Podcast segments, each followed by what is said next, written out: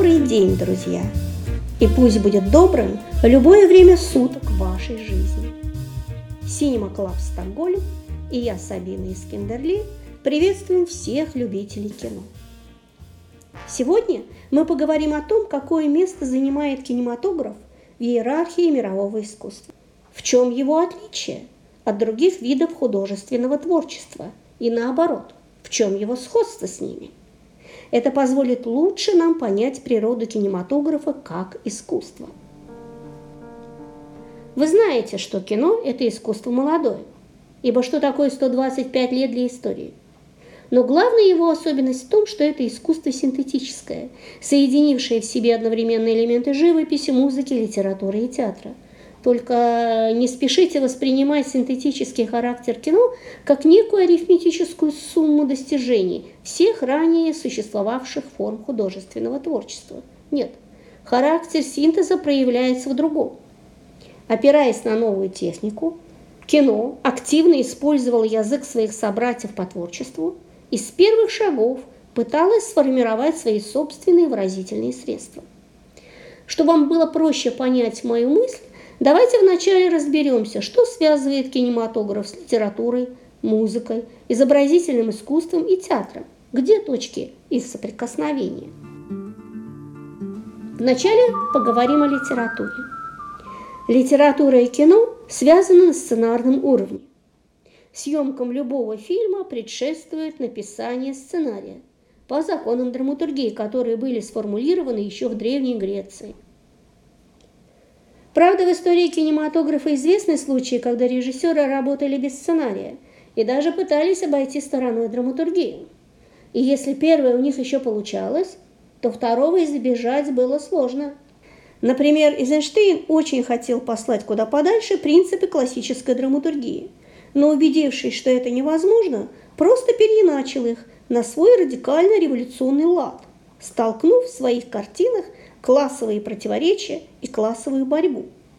Как ни крути, полноценный фильм нуждается в драматургии. И слава богу, что без нее никак не обойтись. Ее Величество театр. От театра кино заимствует необходимость и важность режиссуры и актерской игры. Хотя в первые годы роль режиссера как творческого вдохновителя вообще не рассматривалась, но потом пришло понимание того, что режиссер – это не просто организационная функция, это автор, это творец кинематографического пространства. Роль актера, к счастью, не оспаривалась. Другое дело, что театральные актеры поначалу с подозрением относились к кино. И прошло немало времени, прежде чем они сменили гнев на милость. Сколько лет противостояли друг другу кино и театр? Сколько лет соперничали они друг с другом? боролись за умы и сердца зрителей. Помните, многие предрекали гибель театру, как только появился кинематограф. Многие, наоборот, предрекали смерть кинематографу, утверждая, что он никогда не сможет соперничать с театром. Сегодня, слава богу, споры поутихли, так как, наконец, всем стало ясно и понятно, что у каждого из этих искусств свое место под солнцем – кстати, очень часто они пересекаются.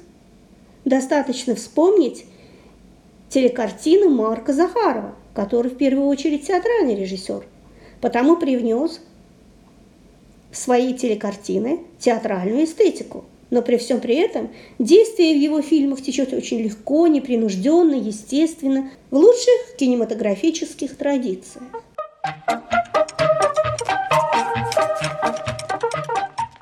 Вся сила изобразительного искусства зиждется на визуальной образности. И именно это позаимствовал кинематограф от живописи, ее визуальный ряд. Особенно ярко это проявилось, когда кино обрело цвет. Оно стало сродни ожившей живописи с ее богатством палитры и сочностью красок. Об этом, кстати, впервые сказал Луи де Люк, режиссер-авангардист – и крупнейший теоретик кино 20-х годов прошлого века. Есть фильмы, которые настолько визуально ошеломляют, что на сюжет можно вообще не обращать никакого внимания. Более того, часто бывает так, что красивой картинкой прикрывают убогость замысла.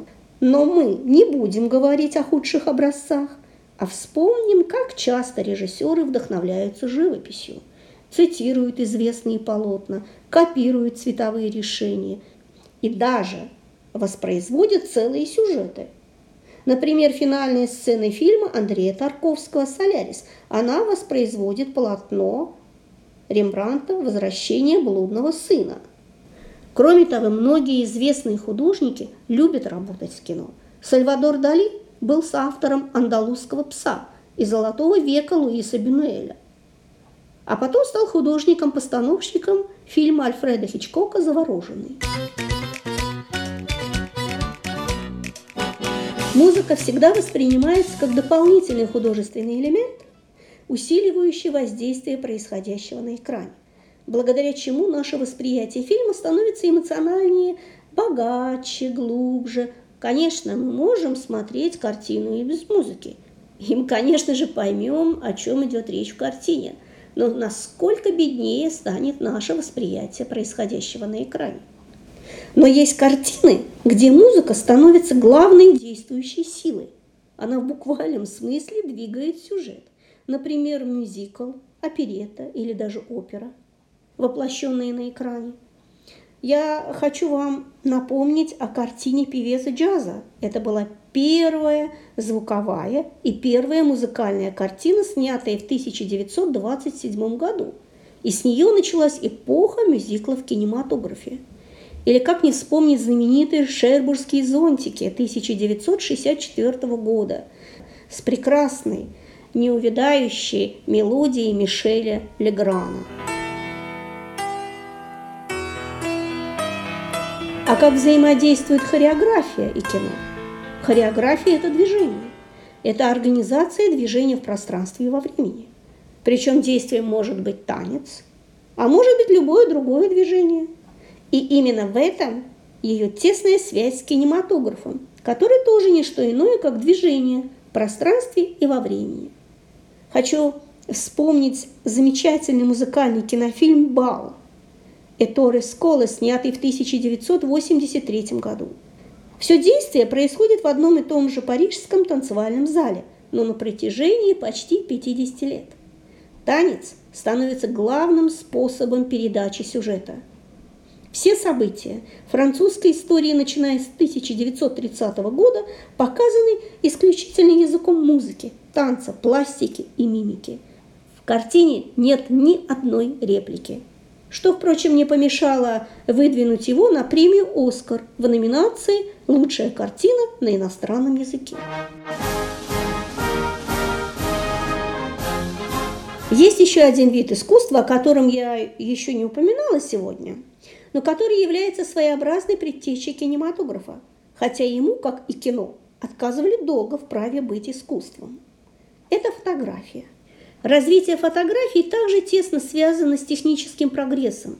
И именно поэтому появление фотографии во многом способствовало рождению кинематографа. Не случайно кино, мувинг, движение воспринимали вначале как ожившую фотографию или фотографическую картинку в движении. Вы заметили, что любой кинокадр может стать фотографией, но не каждая фотография может стать кинокадром – Впрочем, стоп-кадр, как кинематографический прием, при котором изображаемое на экране в течение нескольких секунд замирает. Он очень любим режиссерами и часто используется ими, чтобы запечатлеть картинку не только на экране, но и в умах и в сердцах зрителей. Они словно хотят сконцентрировать наше внимание на, на своей мысли – Особенно эффектно этот прием смотрится в финальных сценах фильмов. Например, один из самых известных стоп-кадров в финале картины «400 ударов» Франсуа Трюфо. Это очень известный фильм французской новой волны. И вот этот кадр, он передает неопределенность, неоднозначность и даже сомнение в том, как сложится жизнь главного героя.